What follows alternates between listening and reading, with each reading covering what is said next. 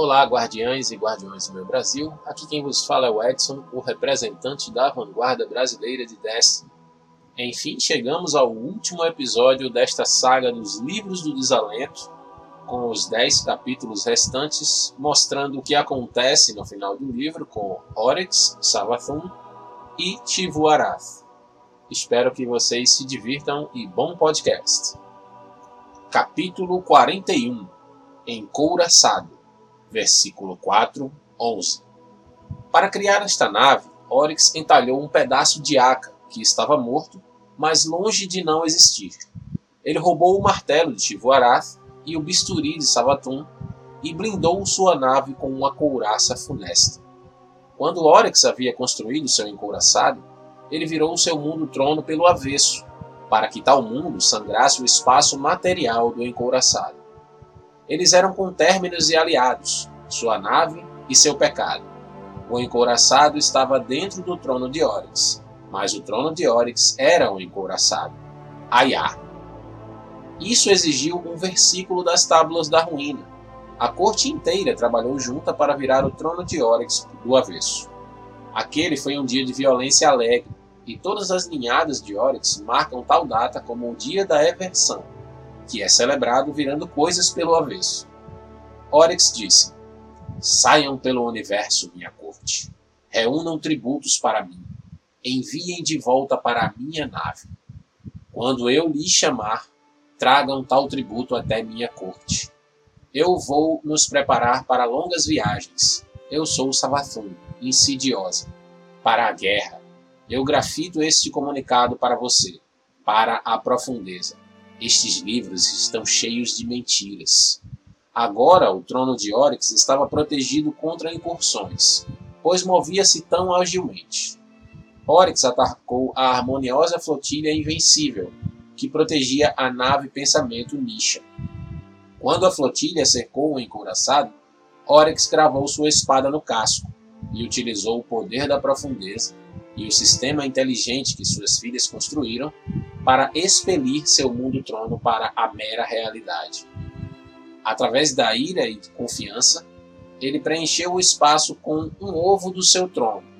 Ele inchou como uma estrela fantasma e esmagou a harmoniosa flotilha invencível. O Oryx quebrou a última palavra do nome deles. Na nave Pensamento Nisha, Oryx esperava encontrar a localização do mastro da dádiva, que havia sido deixado para trás pelo viajante. Oryx queria comê-lo. No entanto, a nave pensamento era uma armadilha. Nela estava Quiria, transformação da lâmina. Bom, basicamente esse capítulo trata da criação do encouraçado, né? a nave monumental de Oryx que ele utilizou para invadir o nosso sistema. Nave essa que ele fez com um pedaço do verme que ele matou no capítulo anterior que a gente leu, né? E aí ele pegou, roubou né, o martelo da Chivuarath e o bisturi da Savatun para poder criar o um encouraçado, blindar a nave com uma couraça funesta, como diz o texto. E aí Oryx virou o seu mundo trono pelo avesso para que ele é, penetrasse no espaço material do encouraçado, né, para que ele formasse o espaço do encouraçado. Então o encouraçado estava dentro do trono, mas o trono era um encouraçado. Né? Ele colocou o trono dentro do encouraçado e automaticamente o encouraçado se tornou o seu mundo trono. E com isso ele consumiu um dos versículos das tábuas da ruína, que era a, o que ele conseguiu depois de matar o Aka e aprender a possuir, a habilidade de possuir. E aí ele colocou a corte inteira para trabalhar, para virar o mundo trono dele do avesso. E aí ele falou assim pra galera, ó, saiam aí pelo universo, vão pegar atributos para mim, porque provavelmente ele deve ter gasto muito de seus poderes, suas energias, para fazer o encouraçado, né?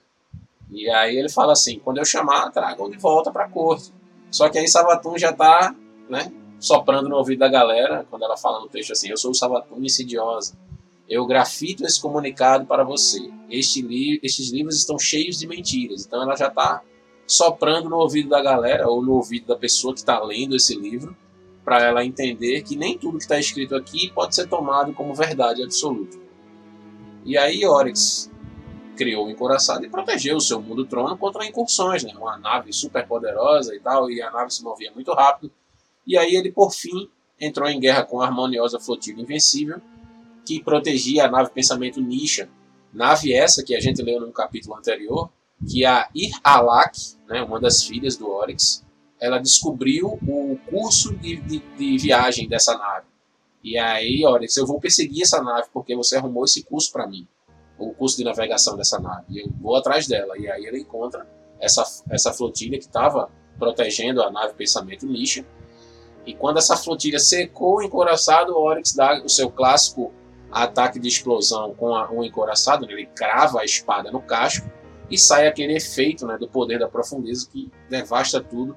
Se você quiser ver, né, ter um efeito visual de como é esse ataque, eu recomendo que você procure a cutscene de abertura do Rei dos Possuídos. Você vai ver o Oryx fazendo isso com a frota desperta da rainha Marasov. E aí ele esmaga a flotilha facilmente com esse ataque da profundeza. E então ele entra na nave Pensamento Nisha, achando que ia encontrar a localização do macho da dádiva, que lá atrás a gente leu que o viajante abandonou, né, o macho da dádiva, e os vermes meio que tentaram devorar o macho e tal, e Oryx queria comer o macho da dádiva também. Só que aí, quando ele entrou na nave, a nave era uma armadilha, porque Quiria estava lá dentro esperando que alguém entrasse. Capítulo 42 Interditar, Simular, Venerar. Versículo 5, 0 Eu irei lhe matar, Irei salpicar minha carne com seus pequenos pensamentos salgados. Irei cozinhar a carne no seu casto quebrado e derretido. Insinuar, subverter, replicar. Esta nave é meu trono. Você quer tomá-lo de mim.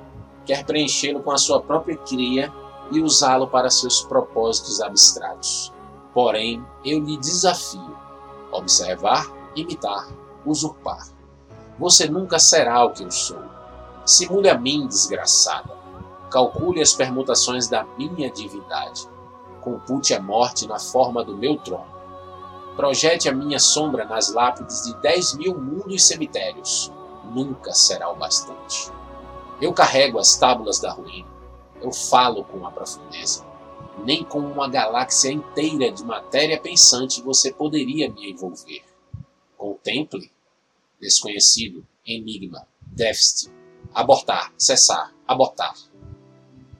Bom, aqui basicamente é um encontro de Oryx com Quiria e ele começa a provocá-la, né? Eu vou te matar, vou salpicar minha carne com os teus pensamentos salgados, vou cozinhar a carne no teu casco quebrado e derretido quando eu acabar com você. Essa nave é meu trono você quer tomar, mas não vai conseguir, porque você é fraca, você é, não tem o que é necessário, nem com uma galáxia inteira de matéria pensante você poderia me envolver. E ele desafia: me simule, faça aí o seu o seu o seu truque, me imite. E aí a, ele até chama ela de desgraçada, né? E aí Quiria começa a dar alguns comandos, né? Insinuar, subverter, replicar, depois observar, imitar, usurpar, mas não consegue. E aí ela fala desconhecido, enigma, déficit. E no fim ela fala abortar, acessar, abortar, porque realmente ela não tem o que é necessário para é, vencer Oryx naquele momento, para simular, simular o que Oryx é, tudo que ele representa como divindade da comédia. Capítulo 43 Fim da linha de tempo falha. Versículo 5, 1. A esse ponto, Quiria sabe que não pode vencer. Há algo de patológico sobre o mundo dentro da nave de Oryx. Ela resiste a análises com um rancor ardente e morto. E o próprio Oryx é irredutível. Ele se recusa a obedecer às simulações de Quiria. Ele vaga causando destruição e semeando o caos. Ele pega submentes e as compromete com algum tipo de arma ontológica. Sistemas paracausais, bastante problemático. Quiria está testando as táticas religiosas que ela evoluiu na variedade da colmeia. Mas mesmo nessas condições, Oryx é, é forte, muito forte. Quiria não poderá proteger seus portais por muito mais tempo. O mais perto que Quiria chegou de uma simulação do Oryx é meio que um palpite. O tal está incorreto e Quiria sabe disso. A simulação é o Oryx menos o organismo simbionte, menos as asas e transformações, Menos a arma, menos o poder. Não serve para nada. Quiria manifesta aquela simulação mesmo assim, só para ver o que acontece. O rei dos possuídos marcha em direção ao casco Hidra de Quiria, armado com espada e magia, envolto em tecidos antigos, e o universo pranteia em terror em volta dele. Os modelos físicos e mundos de brinquedo de Quiria sufocam e quebram. Quiria observa, atenta e alerta. Um único quark ser partido na ponta da espada de Oryx. De dentro do casco Hydra, o pequeno não Oryx de Quiria começa a falar. O que é você? Ele pergunta, manifestando terror e admiração. Os olhos de Oryx queimam com uma curiosidade que é totalmente isomórfica com o ódio, com uma fome voraz. Aurash, ele diz em seu idioma da colmeia. Você me fez como eu era. Você fez uma pequena Aurash. Ha! Quiria atualiza o nome da simulação. Aurash está curiosa. Você sou eu? Você é o que eu me torno? Oryx ajoelha-se. Sua lâmina está em seu ombro esquerdo. Quiria está atirando todas as armas disponíveis contra ele, mas suas guardas não se quebram. Ele olha nos sensores de Quiria através do fogo batente e diz: Criança, eu tenho tudo aquilo que você queria. Eu sou imortal. Eu conheço os grandes segredos do universo. Eu explorei as fronteiras da treva e persegui o Deus mentiroso ao longo de braços galácticos com uma matilha de luas uivantes. No meu punho, eu carrego o poder secreto que irá governar a eternidade. No meu verme, eu carrego o tributo da minha corte e das minhas crianças, o devorador da esperança, a tecelã e a desfiadora. E com este tributo, eu esmago meus inimigos. Eu sou Oryx, o rei dos possuídos. Eu sou o Todo-Poderoso. Quiria experimenta com as informações de Taox recuperadas do portal da Ecúmena. Há nomes úteis. Ela alimenta a simulação com estas informações. E as suas irmãs? Aurashi pergunta ao seu próprio futuro. Sathona, Shiró, elas estão com você? As presas do rei dos possuídos brilham. Aquele som pode ser uma risada ou um sibilo. Quiria desliga todas as suas armas e direciona todos os seus recursos reservas ao envio de telemetria para os Vex superiores. Haverão pontos no espaço e no tempo onde esses dados serão vitais. Haverão grandes projetos empreendidos ao estudo deste poder ontológico, este espaço-trono. Onde estão minhas irmãs? Aurashi grita. O que você fez com meu povo? O que você fez? Mas o punho de Oryx está cheio de fogo negro e a próxima coisa que Quiria vê é uma luz brilhante como estrelas. Bom, basicamente GG Quiria, né? Entrou em confronto direto com Oryx. Como eu falei no capítulo anterior, Quiria não tinha nenhuma chance de vencer Oryx e é a primeira frase do capítulo é: a esse ponto Quiria sabe que não pode vencer. Então ele não consegue compreender, né? ela, né, Quiria, não consegue compreender a lógica é, existente no mundo trono de Oryx. Ela resiste a todas as análises. É, Oryx também não segue a lógica das simulações de Quiria, ele destrói como se fosse papel. Então ela tenta, o máximo que ela conseguiu simular a Oryx foi simular Aurash, que é a forma de Oryx sem nada, sem poder, sem verme, sem absolutamente nada, sem as tábuas, sem nada, nada, nada, nada.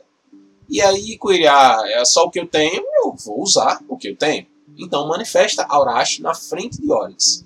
E Oryx fica surpreso. Né? Ele, ele olha e fica, nossa, ele manifesta terror e admiração ao mesmo tempo. Ele, puxa, eu era isso então, né? E aí Aurash pergunta: Você sou eu? Você é o que eu me torno? E aí Oryx, pela primeira vez em todas as simulações de Quiria, ele meio que entra no jogo. Ele se ajoelha, olhando para a pequena Aurash, e diz: Eu tenho tudo aquilo que você queria. Eu sou imortal e eu conheço os grandes segredos do universo. E aí Quiria vai alterando a simulação, alimentando a simulação com outros nomes. Primeiro ele pega o nome de Aurash e já atualiza o nome dessa simulação para ficar guardado no banco de dados dela. E aí ela atualiza com os nomes que ela recuperou com as informações de Taox, do portal da Ecúmena. Ou seja, Quiria meio que teve contato ou conseguiu as informações de Taox através do portal da Ecúmena. E aí ela alimenta com esses nomes, que são os nomes das irmãs de Oryx, antes de serem o que eram, né? A Savatun era Satona e a Shivuarath era Shiró. E aí ela pergunta: as suas irmãs estão com você? E aí Oryx dá uma risada, né, faz um ruído que pode ser uma risada ou um sibigo. Ele meio que, talvez ele tivesse encantado com a simulação, mas nesse momento ele. Estou percebendo o que você está tentando fazer, máquina.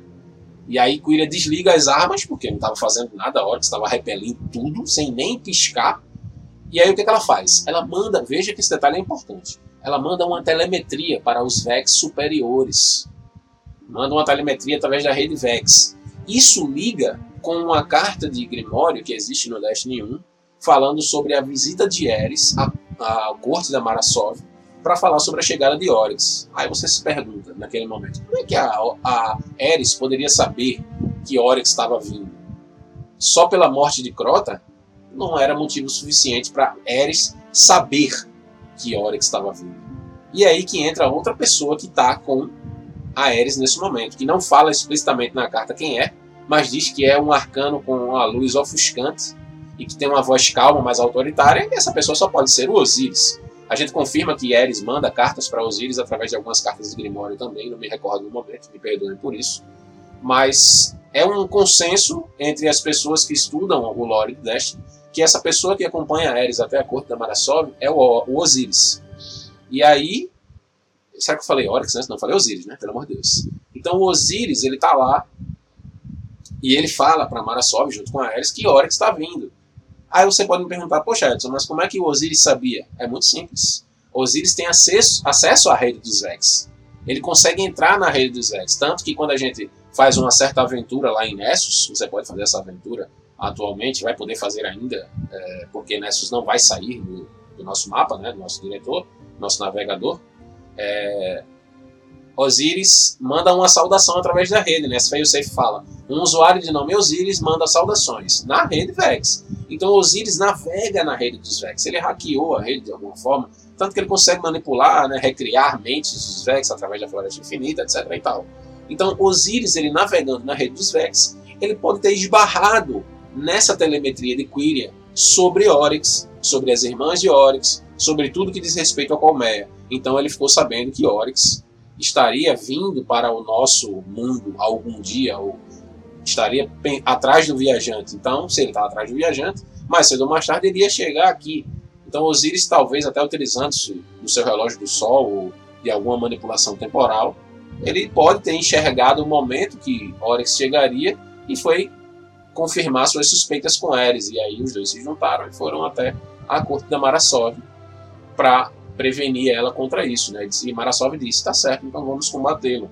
E aí acontece a cutscene de abertura do Redes Possuídos e tal, né? É, onde a Marasov acaba por morrer.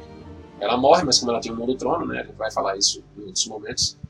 Ela não morre definitivamente. Ela perde seu corpo físico, mas está lá no mundo trono se recuperando. E aí é quando a galera invade a cidade onírica e toma o mundo da Marasov ela tem que se esconder para não ser morta de forma definitiva. E aí, nesse momento é, que a, a Aurashi, a simulação de Aurashi grita: Onde estão minhas irmãs? O que você fez com meu povo? E aí, Oryx não quer saber mais. E a última coisa que queria ver é uma luz brilhante como estrelas. Ou seja, Quiria foi subjugada. Capítulo 44 Prova concreta e eterna. Versículo 5, 2. Eu tenho um presente para você. Oryx diz. Savathun, bruxa rainha, olha para ele com uma cautela seca. É a lógica da espada que eu preciso para entrar na profundeza e tomar o seu poder para mim? Seus ecos movem-se entre as ruas bélicas, andando juntos sobre o casco de uma nave de guerra com dois mil anos de idade. A frota de Savathun se reuniu aqui, preparando-se para um assalto ao mastro da dádiva. A profundeza está a caminho de lá, seguindo a trilha da sua presa, e a colmeia será sua vanguarda. É um Vex que eu capturei. Quiria, transformação da lâmina. Ela tentou perfurar o meu trono. Achei que gostaria de estudá-la. Oryx pausa, digerindo. Através do vínculo da linhagem, ele pode sentir Crota matando a mundos e mundos de distância. E o gosto é de gordura doce. Quiria contém uma tentativa Vex de simular a mim. Ela pode gerar outras, talvez você ou Shivuarath. Eu poupei um pouco da vontade dela, então ela pode lhe surpreender. Suponho que ela vai explodir e me matar, Savatun resmunga, ou permitir que as máquinas entrem no meu trono, onde elas transformarão tudo em relógios e vidro. Se ela lhe matar, então você merece morrer. Oryx diz com um entusiasmo quieto, pois é bom dizer a verdade. Sabe, eu ainda não tenho uma prova concreta. Savatun afaga o vácuo com uma longa garra e o espaço-tempo geme sob o toque dela. Essa coisa na qual acreditamos, que estamos libertando o universo ao devorá-lo, que estamos cortando fora a podridão, que estamos a caminho de nos juntarmos à forma final, eu ainda não encontrei uma prova concreta e eterna. Pode ser que estejamos errados. Oryx olha para ela e, por um momento, apenas por um momento, ele está nostálgico e sentimental. Ele pensa: imagine os anos atrás de nós, as coisas que fizemos, e mesmo assim a velhice não é sentida como uma cicatriz, não é mesmo? Ela não me deixou aborrecido. Eu me sinto vivo, vivo com você. Cada vez que eu piso novamente neste mundo vindo do meu trono, eu me sinto como se tivesse dois anos de idade de novo, no fundo do universo, olhando para cima. Mas ele diz: Irmã, somos nós. Nós somos a prova, nós a colmeia. Se nós vivermos para sempre, nós provamos. E se algo mais impiedoso nos conquistar, então a prova estará selada. Ela olha de volta para ele com olhos que parecem agulhas ardentes. Eu gosto disso, ela diz. É elegante. Porém, é claro que ela já tinha pensado nisso antes. Bom, aqui é onde essa história do Destiny 1 se conecta com a atual história do Destiny 2, né? A gente já teve alguns trechos que se conectam, mas esse se conecta especificamente com a habilidade de Savatun de possuir. É, Oryx chega aonde Savatun está com sua frota, né, para atacar o macho da dádiva, e diz a ela: oh, tem um presente para você, Savatun. Mas Savatun é a lógica da espada que eu preciso para entrar na profundeza e tomar o poder dela para mim? A mesma coisa que Oryx fez, né? E aí Oryx, não, não, não. É um Vex que eu capturei. Quiria, transformação da lâmina. Eu achei que você gostaria de estudá-la. Ele fala o seguinte também. Que é. Onde é que ela fala aqui? Ah, sim. Ele fala assim: Eu poupei um pouco da vontade dela, da vontade de Quiria. Então ela pode surpreender. Ou seja, Quiria não está totalmente possuída. Tipo, ela não está totalmente subjugada à vontade de Oryx. Então ele diz: Ó, oh, toma cuidado aí, eu vou deixar ela com você, mas ela é imprevisível, já que ela guarda um pouco da, da própria vontade. Aí Sabaton fala: Eu suponho que ela vai explodir e me matar, ou permitir que as máquinas invadam aqui e transformem tudo em relógio de vidro. Aí Oryx dá aquele fora, assim, aquela tapa na cara, que é: se ela lhe matar, então você merece morrer. Ou seja, lógica da espada, minha irmã. Se você morrer, é porque você merece morrer. Então ela meio que desvia o assunto, questionando se o que eles, está faz... eles estão fazendo é o correto. Né? E a Oryx diz, ó, a gente é a prova, nós somos a prova, a colmeia. Se a gente viver para sempre, a gente prova isso, que nós estamos corretos. E se algo mais forte nos conquistar, algo mais impiedoso, aí é que a gente está certo mesmo, que a prova vai estar selada. A lógica da espada é inegável. Então ela diz assim, é, que legal, bacana isso que tu falou aí, mas ela já tinha pensado nisso, porque Sabatuna é astuta. Né? Então, nesse momento, nesse capítulo que a gente leu agora, o capítulo 44, é o capítulo onde Oryx é, entrega Kyria para Savatun. E a partir desse momento, Kyria está sob o comando de Savatun.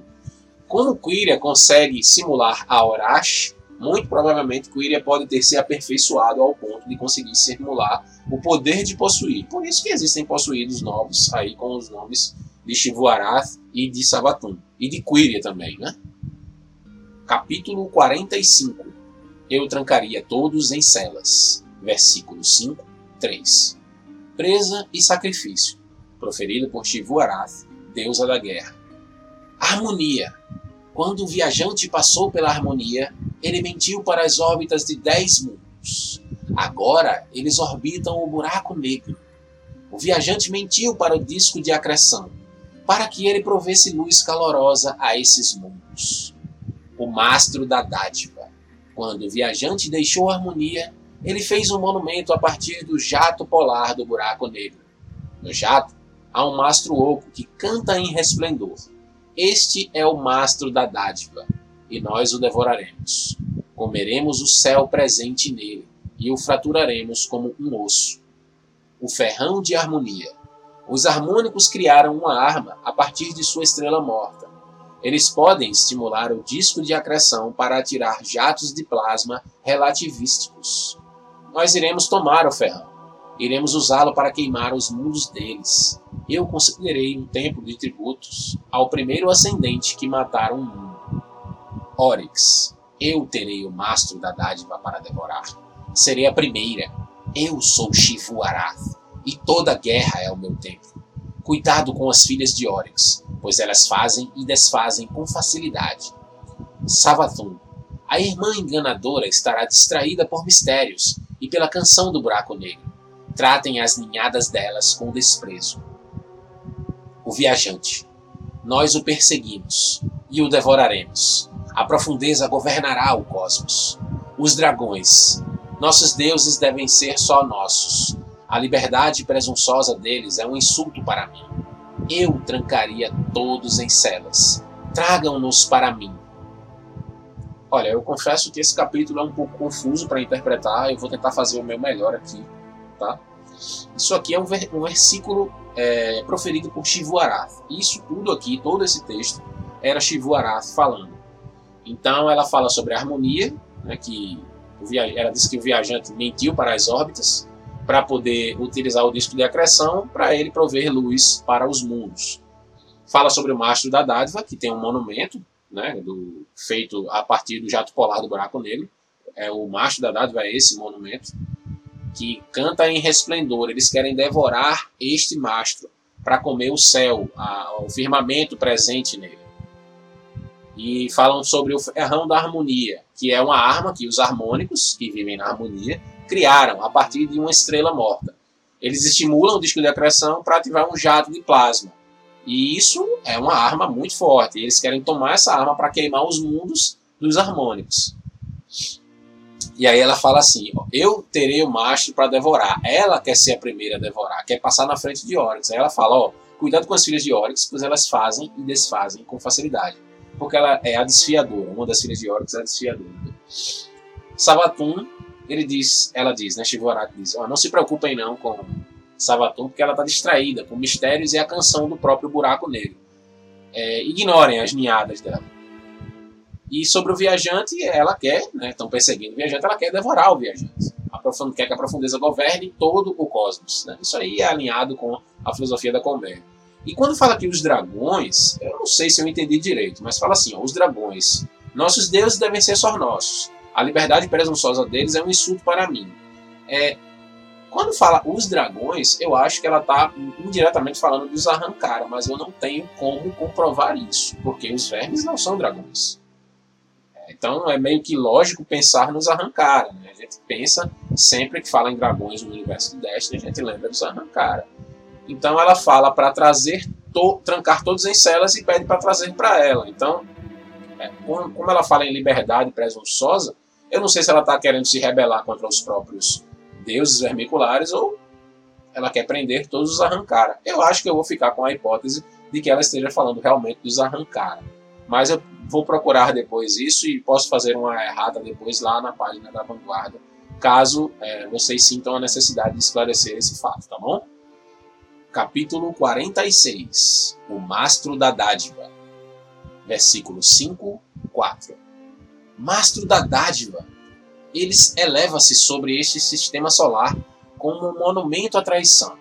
Ele emite feixes de luz prateada e canta uma canção de ninar composta de mentiras calmantes. Sob sua luz vivem os harmônicos, e agora eles são nossas presas. Agora chega Shivuarath, comandando sua armada. Ela luta contra a harmonia durante 50 anos com estratégia e disciplina. Porém, Os harmônicos buscam ajuda de desejos dragões, e seus bispos desejosos lutam contra Shivu no plano ascendente. Shivu se encontra em um impasse. Depois chega Savathun, com seu coro e seus celebrantes ao seu lado. Com artimanha, eles entram em Ana Harmonia disfarçados para que possam realizar vivissecções nesses dragões. O nosso deus verme ri e ri. Durante 100 anos, Sabatum mantém conventículos secretos no meio dos harmônicos. O primeiro deles foi Oryx, cuja ninhada cresceu em lugares secretos nos detritos do disco de acreção. O primeiro navegador envia rochas e cometas a colidirem com os mundos de harmonia, para que a frota deles entre em desordem. Ele envia semeadores para infiltrarem os mundos de harmonia com suas ninhadas. Aqui, no meio do quinto livro, a colmeia tornou-se tão poderosa que a aniquilação de todas as vidas falsas se tornou rotineira.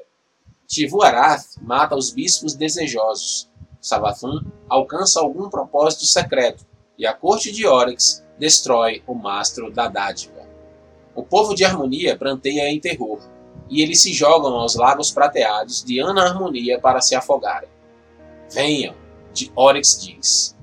Comam o mastro da dádiva, pois eu sou um Deus generoso. De seus pedaços eu só exijo dois em cada cinco. O mastro é cheio da luz do viajante, é cheio do sabor da medula do céu. Todos que o comem são preenchidos pela certeza extática de que eles servem um grande e necessário propósito. Então Savathun diz: Irmãos, nós precisamos nos separar por um tempo para que possamos crescer diferentes. Ela voa suas luas bélicas para dentro do buraco negro. Seu trono se torna distante.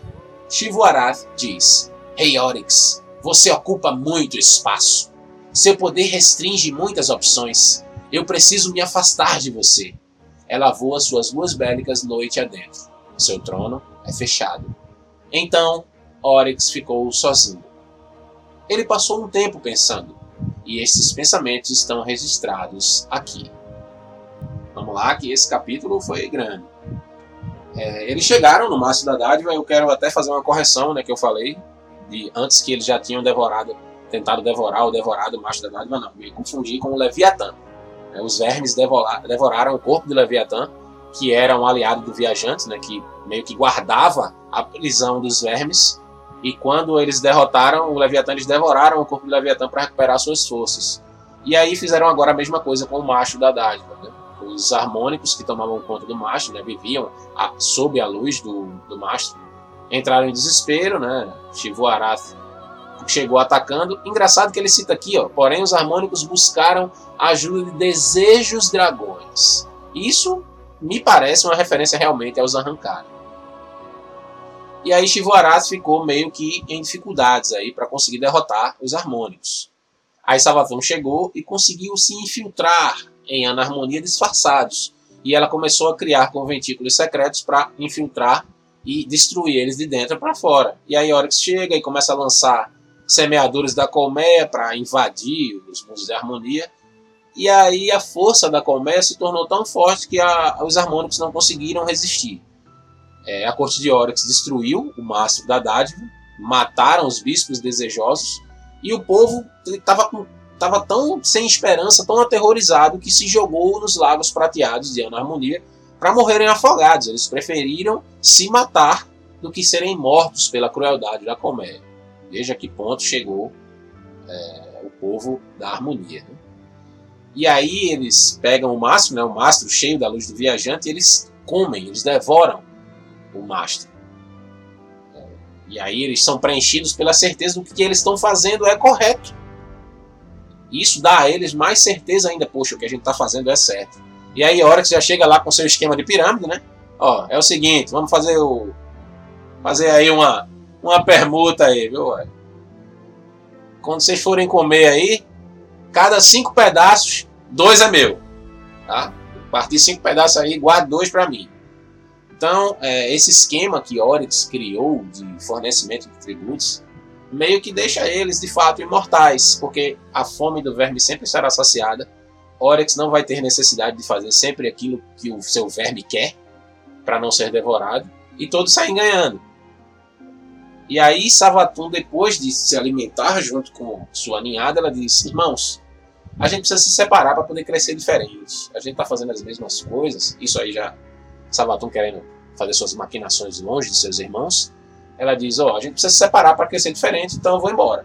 E aí ela puxa suas luas bélicas, suas luas de batalha, né, de guerra, para dentro do buraco negro, para dentro, dentro de uma singularidade porque isso já linka meio com o que a Sabaton quer fazer no Destiny 2, que é encontrar o distributário, que é o lar dos espertos, que tem se documentado que o, o distributário fica numa singularidade. E na singularidade, espaço e tempo agem de forma diferente. A Sabaton queria colher mais tributos do que pagar para poder ficar muito mais poderosa, sem que precisasse dizer isso ao seu verme.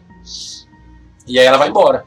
Sabaton vai embora e aí Shivorati, ah, eu vou embora também. Tu ocupa muito espaço, olha. Tu é espaçoso demais. Eu, é, teu poder restringe as opções que eu tenho aqui. Eu preciso me afastar. Aí ela vai embora. A Shivorati vai embora. A gente pode meio que cravar que a Shivorati está junto com Savatun. Porque alguns possuídos que aparecem, aparecem também com o nome da Shivorati. E como a Quiria, que está junto com a Savatun, é a que está possibilitando esse mecanismo de possuir, né, a emulação da possessão, da, do poder da profundeza que se extraiu com as tábuas, é, deve estar com Savatun, né, dando apoio a Savatun, protegendo, não sei, mas eu acredito que elas estejam juntas. É até meio lógico pensar isso, né, já que Oryx partiu e meio que ele era um empecilho para que elas duas crescessem, então elas podem sim estar atuando juntas e eu acredito fortemente nisso. Só espero que ela não seja desperdiçada como um simples chefe de assalto que eu acho difícil, ou um chefe de incursão que precede a Savatun. Isso eu acho mais provável, mas eu ia ficar triste, porque a Shivarata ela é tão poderosa, se não mais, em termos de, de, porrada mesmo, de força, que Oryx.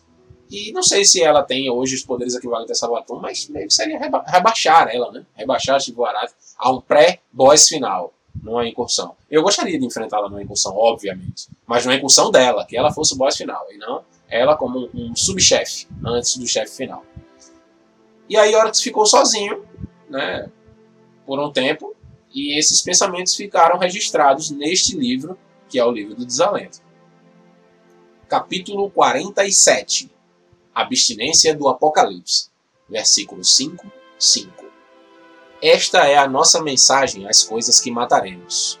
Uma espécie que acredita que uma boa existência pode ser inventada através de jogos de civilização e leis de conduta está condenada por essa crença. Eles morrerão em terror. Os impiedosos e sem lei os puxarão para a morte. O universo apagará seus monumentos. No entanto, aqueles que buscarem compreender e venerar a única e verdadeira lei ganharão, por causa dessa decisão, o controle sobre os seus futuros eles ganharão a esperança da ascendência e, através da impiedade, ajudarão o universo a chegar à sua forma perfeita. Somente erradicando de nós mesmos toda a clemência pelos fracos é que poderemos emular e tornarmos-nos algo que dure para sempre. Isso é inevitável. O universo só oferece uma escolha: impiedade ou extinção nós nos colocamos contra a mentira fatal de que um mundo construído sobre leis de conduta possa resistir às ações daqueles verdadeiramente livres. Esta é a escravidão do viajante, o crime da criação, no qual o trabalho é desperdiçado na construção de formas falsas. Se você escolher lutar contra nós, lute com tudo o que possuir, com todas as suas leis e seus jogos. Provaremos o nosso argumento. Isso aqui é meio que uma, uma propaganda da colmeia, né? por assim dizer. Ó, tô avisando a todos vocês que vão, que vão ser mortos por nós, que a boa existência de vocês através de joguinhos de civilização, de leis e tal, isso não existe. A lei aqui é o mais forte. Então, se vocês querem lutar contra nós com essas leis, com seus jogos, podem vir e nós vamos provar o nosso argumento. Porque o universo só oferece uma escolha. Ou você é impiedoso e mata a todos os mais fracos, ou você é extinto por eles. Ou você é extinto por algo mais forte do que você. Aqui é a, a, o mote da lógica da espada destrinchado como se fosse uma propaganda política mesmo. Né? Tipo, eles estão tentando convencer, tanto que ele fala aqui, aqueles que buscarem compreender e venerar a única e verdadeira lei ganharão o controle sobre seus futuros, ganharão a esperança da ascendência. Ou seja, se tu se juntar comigo, tu pode chegar a ascender aqui no, no, no aqui na, no meu partido, né? no, na, na minha lei, né? na minha seita, no, na minha raça. Se você se juntar comigo, você vai encontrar a verdade, a forma perfeita. Mas se você não está contra mim, meu amigo, lute com tudo que você tem. Com suas leis, seus jogos, suas conversas, suas mentiras, com a sua criação. Use o que você tiver. E aí eu vou provar você o meu argumento. É isso que a colmeia prega é, com a lógica da espada. Eles se acham a forma perfeita do universo. E eles vão lutar utilizando isso até que alguém prove que eles estão errados. Como a gente já provou, né? Capítulo 48. Ayá, ayá, ayá, ayá, ayá. Versículos 5 6. Está tudo bem. Aiá, o que está em guerra está saudável. O que está em paz está doente. Meu filho, Crota, me nutre com tributos muito ricos. Minhas linhagens são fortes, meu verme está grande e saciado. E com essa estabilidade eu posso passar o meu tempo estudando e me comunicando com a profundeza. Conforme eu aprendo mais segredos, meu poder cresce. Conforme meu poder cresce, eu o uso para aprender mais segredos. Ayá, que continue assim, pois é preciso. Eu me pergunto se minhas irmãs também possuem seus próprios segredos. Se meu poder excede o delas, pode ser que eu as mate permanentemente e integre os tronos delas. Mas eu acho que elas possuem forças que escondem de mim, desenvolvidas em tempos de separação. Ayá, o único relacionamento significativo é a tentativa de destruição. Sabathun questiona se eu sou tanto um escravo da profundeza quanto meus possuídos. Ela pergunta que preço eu pago pelo meu poder. Eu não sou possuído. A colmeia não é a profundeza. A profundeza não quer que tudo seja igual. Ela quer vida, vida forte, vida que vive livre sem a necessidade de um habitat de jogos para insulá-la da realidade. Quando eu produzo meus possuídos, eu os torno mais próximos da perfeição. Eu curo suas feridas e aprimoro suas forças. Isso é inerentemente bom. Ayá, a única coisa certa é a existência. A única errada é a inexistência. Eu sou Oryx, o primeiro navegador, o rei dos possuídos. Ayá, que eu seja o que eu sou pois ser qualquer outra coisa seria fatal. Bom, o título desse capítulo é engraçado, né? Aiá, aiá, repetindo. Aiá é quando você representa. É como, se, é, é, não é, é como se fosse o amém da colmeia, mas não é bem o amém. Amém significa assim seja, né?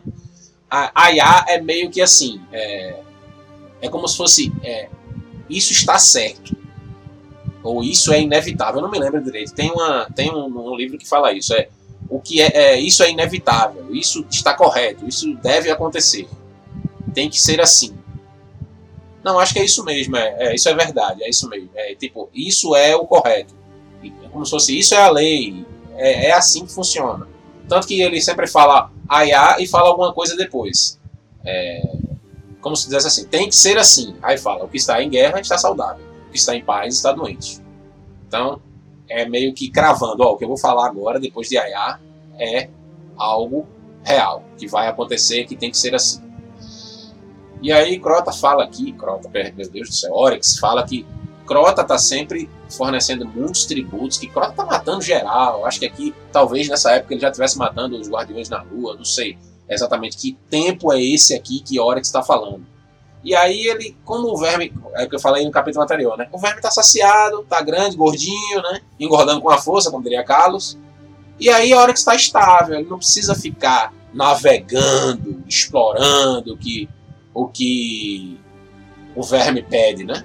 Que é o que o verme pede a ele em simbiose. E aí ele disse que passa o tempo dele estudando e se comunicando com a profundeza para aprender mais coisas. O poder dele vai aumentando. Ou seja, esse esquema que ele criou de tributos deixa ele livre para se tornar mais poderoso, independentemente de seu verme. E aí ele fala, ai, ah, que continue assim, pois é preciso. E aí ele começa a matutar, caramba, será que as minhas irmãs também têm segredos? Porque eu tenho os meus. É óbvio que elas devem ter os delas. Se meu poder é maior do que o delas, é melhor eu matá-las e integrar os tronos delas ao meu. Mas se elas possuem forças que escondem de mim, e aí a coisa vai ficar complicada. Aí ele fala, ai, ah, o único relacionamento significativo é a tentativa de destruição. Ou seja, eles vivem tentando se matar e provar que um é mais forte que o outro. Isso é a natureza deles. Eles não podem fugir disso. Não é nem por causa do verme. É a lógica da espada que prega a raça da colmeia. E a gente tá vendo que tem alguns dissidentes aí, tipo Nocris, ele acredita, não, não confia na lógica da espada, tanto que ele é, tem a necromancia, né? usa a necromancia, que para colmeia é uma abominação. A colmeia que tá, né, o enxame, eu esqueci o nome agora, que tá na lua, é, eles criaram a Fortaleza Escarlate para fazer experimentos mágicos, né, usando magia, feitiçaria da colmeia, de ressurreição. O Zulmak, né, que a gente enfrenta na, no Fosso da Heresia, ele foi ressuscitado utilizando-se algum experimento da colmeia. A gente não pode cravar ainda que tenha sido necromancia, porque é, a necromancia só quem sabia utilizar era o Nócris. Ele passou provavelmente o conhecimento para Sabaton, que Sabaton já tem bruxas possuídas necromantes que aparecem aí no evento contato pelos planetas que estão com as pirâmides, né? O contato é em Titã ou em Aion, você consegue encontrar essas bruxas, elas ficam curando um ogro grandão que aparece lá possuído também. E aí a Comé meio que desenvolveu um outro método, fez um teste lá, né? Eles estavam fazendo meio que um torneio para ver quem ia ser o próximo rei dos possuídos e o que era mais indicado a se tornar foi o Zumar, que ele meio que vence, eu não me lembro exatamente, mas ele vence, mas morre, porque ele estava envenenado, alguma coisa assim, eu não me lembro direito. Eu posso trazer também isso aqui para vocês depois. E ele é ressuscitado, porque se ele morre no livro e a gente enfrenta ele no, no fosso, é porque ele foi ressuscitado. Então fosso é uma experiência. A própria Ares diz: Ó, eu não sei o que é que a colmeia está tentando fazer com o fosso e a gente tem que ficar de olho aberto nessas experiências da colmeia. Tem alguns trechos de lore que a Bungie liberou em seu site, não é no jogo, que indicam que a colmeia está tentando trazer Oryx de volta à vida.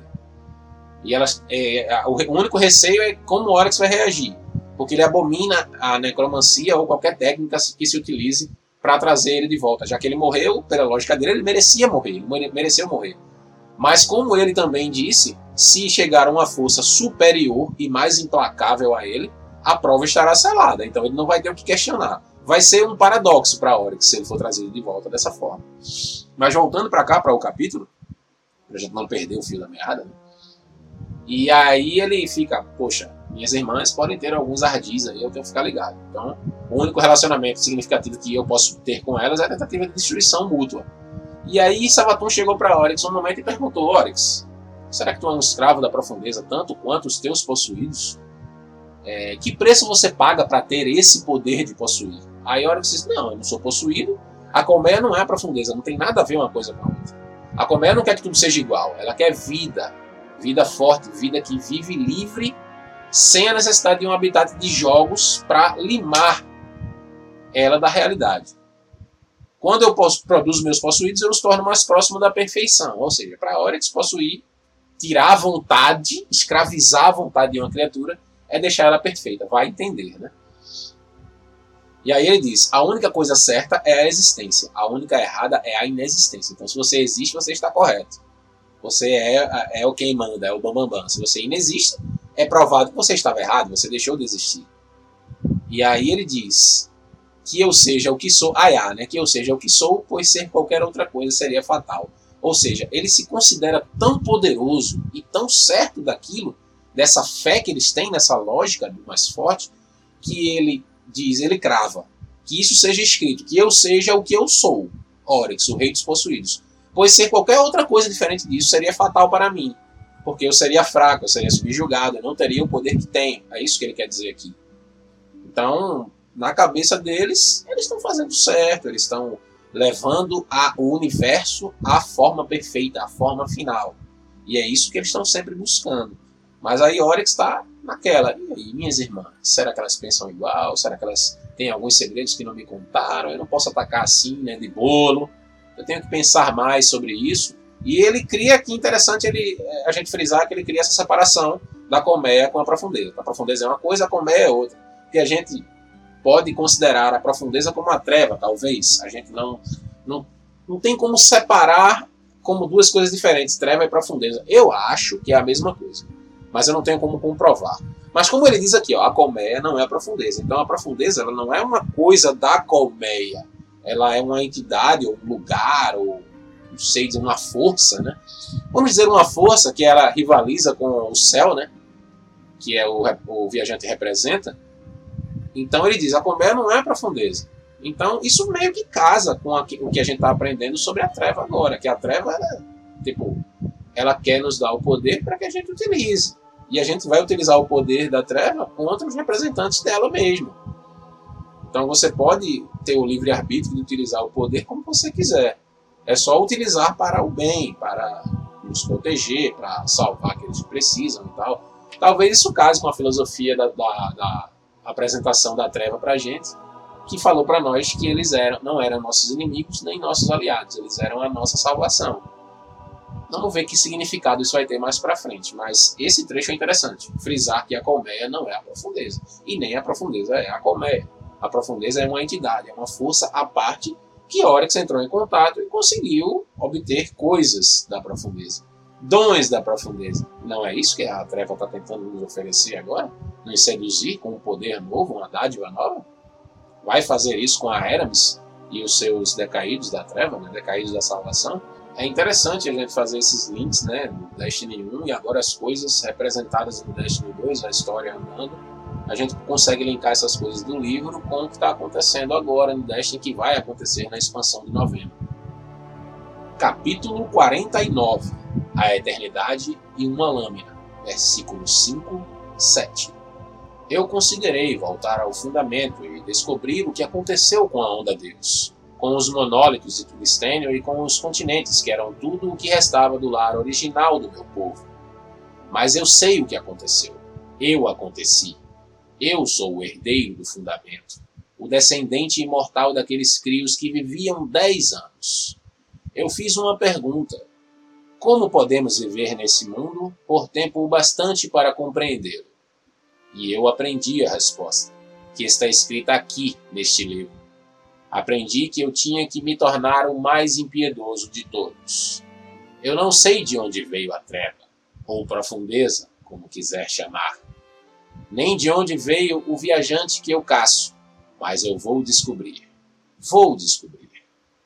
Esta é a minha herança, meu patrimônio, a eternidade, a infinidade, o universo inteiro sob a minha espada.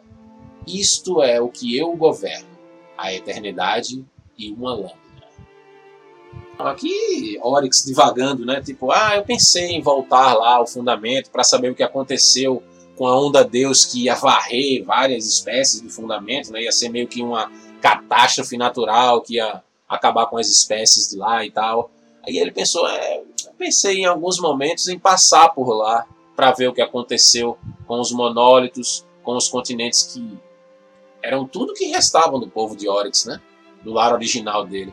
Aí ele diz assim, né? Mas eu sei o que aconteceu, eu aconteci, então meio que não tem necessidade de voltar mais. Tipo, eles, eles modificou um tanto daquele objetivo inicial, né? Que eles tinham de, vocês lembram nos primeiros nos primeiros episódios que a gente gravou aqui, é, eles tinham o objetivo de se vingar, né? Dos, dos bebedores de hélio é, dos assassinos do pai, de tomar a terra deles de volta, se vingar de Taox. E a sede por poder desviou tanto eles desse objetivo que agora a meta deles é se tornar a forma perfeita do universo. Então, para ele não importa mais voltar para o continente que ele vivia. Para ele é passado, isso não importa mais. Ele, ele até fala assim: ó, como podemos viver nesse universo por tempo bastante para compreender? e ele aprendeu a resposta e escreveu no livro. Ele, ele é o descendente imortal dos crios que viviam 10 anos. A expectativa de vida dos crios era 10 anos. E Oryx se tornou imortal por causa do pacto que ele fez com os velhos. Imortal até que a gente o matou, né? vale a pena frisar. E aqui é legal, porque eu falei antes, eu tinha esquecido desse trecho, eu já tinha até falado sobre esse trecho é, desse capítulo aqui, é, acho que na minha página ou em alguma live, é, ele fala assim: ó, Eu não sei de onde veio a treva, ou profundeza, como quiser chamar. Então a gente meio que pode cravar sim agora que a profundeza e a treva são a mesma coisa. Então faz todo o sentido aquilo que Odyssey falou no capítulo anterior. A colmeia não é a profundeza. Claro que a profundeza, sendo a treva, ela é algo totalmente independente. Ela quer te seduzir, te conceder dons para que você indiretamente, obviamente, trabalhe para ela e seja contrário ao viajante, a qual ela persegue por séculos e séculos e milênios. Eu não sei quanto tempo faz que eles estão nessa guerra. E aí ele fala que não sabe de onde a treva veio e nem de onde veio o viajante. Mas a gente sabe, né? Quem leu aquele livro lá, onde tem é o desvelamento, né? Onde tem o jardineiro e a colhedora, a gente sabe que começou ali a batalha ancestral da treva contra a luz, contra o viajante. E aí ele diz que essa é a herança dele, né? o patrimônio, a eternidade, ser eterno, ser infinito.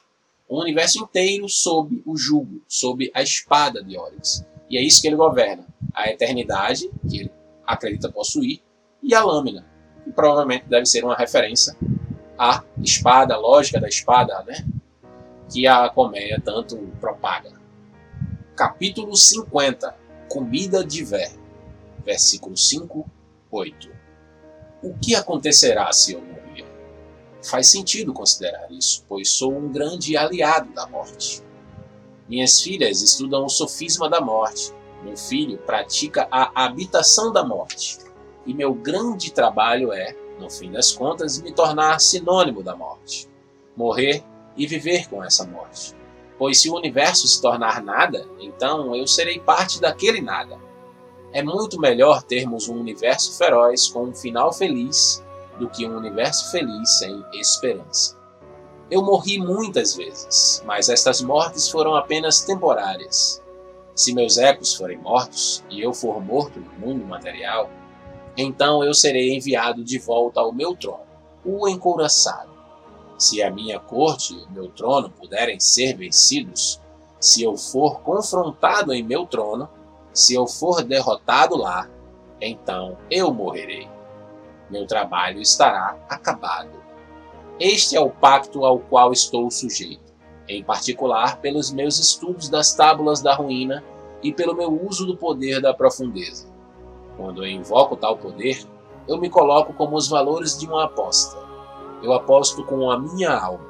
Ao fazer isso, estou dizendo: escutem, meus deuses. Eu sou a coisa mais poderosa que existe. E eu provo desse modo. Ultimamente, tenho percebido o quanto eu dependo de Crota e das minhas filhas, e até mesmo da minha corte. Se eu os perdesse, minhas despesas excederiam minhas ingestões, e meu tributo não seria o suficiente para alimentar o meu verme. Mas isso é adequado, pois se eu os perdesse, seria porque eles não foram fortes o bastante. E então eu seria um pai ruim, um rei ruim. Eu devo testá-los e lutar contra eles, para mantê-los fortes. Este é o meu ônus. Eu continuarei para sempre, compreenderei tudo. Só existe um caminho, aquele que você constrói mas você pode construir mais de um caminho. Quebre as barras da sua cela. Construa uma nova forma. Construa a forma a partir do caminho dela. Encontre as barras da sua cela. Quebre as barras. Encontre uma forma. Construa a forma a partir do caminho dela. Coma a luz, coma o caminho. Se eu falhar, que eu vire comida de verme. E aqui a gente termina o último versículo, né, o capítulo 50 do livro do Desalento, que é Oryx divagando sobre a morte. Ele considera essa possibilidade, apesar de se achar tanto, né? Ele considera o que acontecerá se eu morrer e fala: faz sentido eu considerar, pois eu sou um grande aliado da morte, já que ele se considera imortal, né?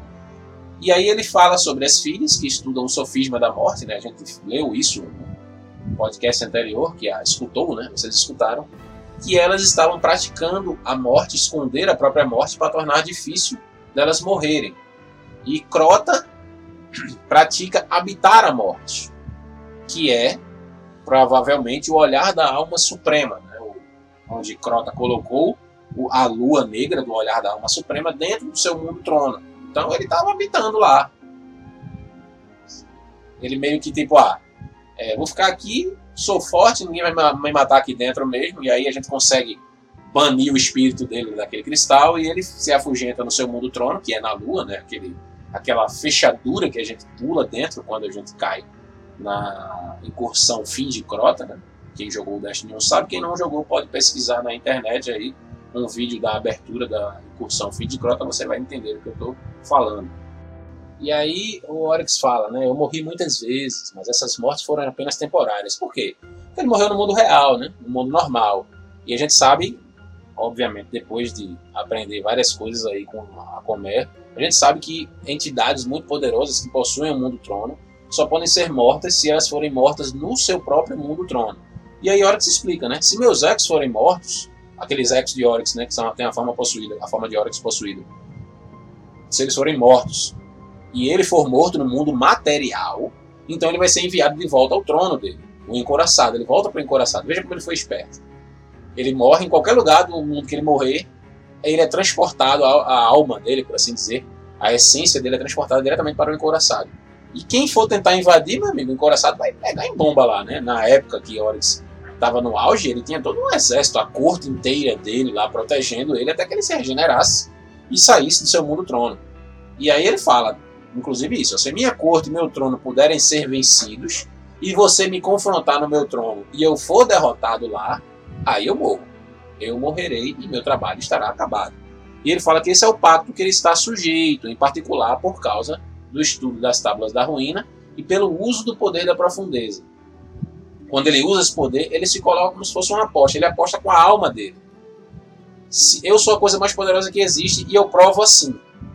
Então, é, é Crota, Crota, eu só quero falar Crota. Oryx, ele é, como as entidades da Colmeia que a gente conhece, né, é dependente do seu mundo trono. Era dependente do seu mundo trono, como é, outras entidades também. Né? Descobriram a lógica da espada, criaram seus mundos tronos, Maravilha. A gente não vai morrer nunca. Se não morrer no mundo do trono, não tem ninguém poderoso o suficiente para quebrar nossas cortes, nossas forças e vir nos confrontar no nosso mundo do trono. E aí surgiram os guardiões e provaram a própria lógica da espada para o Oryx. Né? E aí ele até fala assim, né? Poxa, eu dependo muito de Crota das minhas filhas e da minha corte. E aí entra aquilo que eu falei do esquema de pirâmide do Oryx. Né? Se eu perdesse se eu os perdesse, minhas despesas excederiam minhas ingestões e meu tributo não seria suficiente para alimentar o meu verme. E aí ele fala: se eu os perdesse, seria porque eles não foram fortes o bastante. E isso é adequado, né? Velha lógica da espada, de meu Deus, é, é bizarro, viu? Viver desse jeito. E aí ele fala: se isso acontecesse, eu, eu teria sido um pai ruim, um rei ruim. Eu devo testá-los e lutar contra eles para manter eles fortes. E aí ele diz: eu continuarei para sempre, compreenderei tudo. Só existe um caminho, aquele que você constrói, mas você pode construir mais de um caminho. E no final ele encerra dizendo: se eu falhar, que eu vire comida de verme. Ele não necessariamente virou comida de verme, mas ele falhou a partir do momento que nós conseguimos superá-lo. Eu não posso nem dizer que ele falhou, porque a lógica da espada da colmeia acabou sendo cumprida com o próprio Oryx. Ele encontrou alguém mais poderoso que ele, que provou merecer existir mais do que ele, que somos nós, os guardiões, né, os detentores da luz. Então, Oryx foi derrotado por aquilo que ele mais acreditava, que ele mais pregou, desde que ele descobriu e fundou e implementou na colmeia a lógica da espada. Ele foi derrotado por isso. Ele, ele seguiu aquilo que ele sempre almejava, a superioridade da espécie mais forte. Então, nada fora do lugar aí, né? Oryx terminou como ele achava que todos deveriam terminar, abaixo da colmeia. E assim nós terminamos esta série de episódios sobre os livros do desalento, com aí o capítulo 50, encerrando os cinco episódios especiais que a gente gravou com essa série. Eu espero que vocês tenham aproveitado muito esses episódios especiais. Eu gostei muito de gravar, gostei muito de reler os livros do desalento, porque é uma quantidade de lore absurda e um conhecimento maravilhoso que eu acho que todo fã de Destiny deveria ter. Se você curte meu podcast, se você gosta dessa iniciativa de leitura das histórias e dos podcasts que eu publico aqui na plataforma, me dá uma moral aí, compartilha aí o link do meu podcast. Se você puder e quiser, não se sinta obrigado, obviamente, mas se você puder e quiser ser um patrocinador do meu podcast, existe um botão para você se inscrever e se tornar um mensalista do podcast. Com isso você me ajuda a produzir mais artigos aqui para o podcast, mais material e me tornar mais frequente aqui nessa plataforma para produzir mais áudios para vocês aqui com materiais diretamente do universo de Destiny. Só em escutar o podcast e essa pequena propaganda que aparece sempre no começo dos áudios, você já me ajuda bastante. E se você puder se tornar o meu patrocinador, você já vai me ajudar mais ainda. Mas não se sinta obrigado a fazer isso. Aqui o conteúdo é gratuito para todos que desejam acessá-lo. Muito obrigado a todos que escutaram até aqui. Eu espero vocês numa futura saga aí, que eu vou escolher, do, dos lores de Destiny, ou nos próximos podcasts coletivos que eu faço com os amigos de clã e convidados da comunidade. Sejam justos e excelentes uns com os outros sempre. Até mais!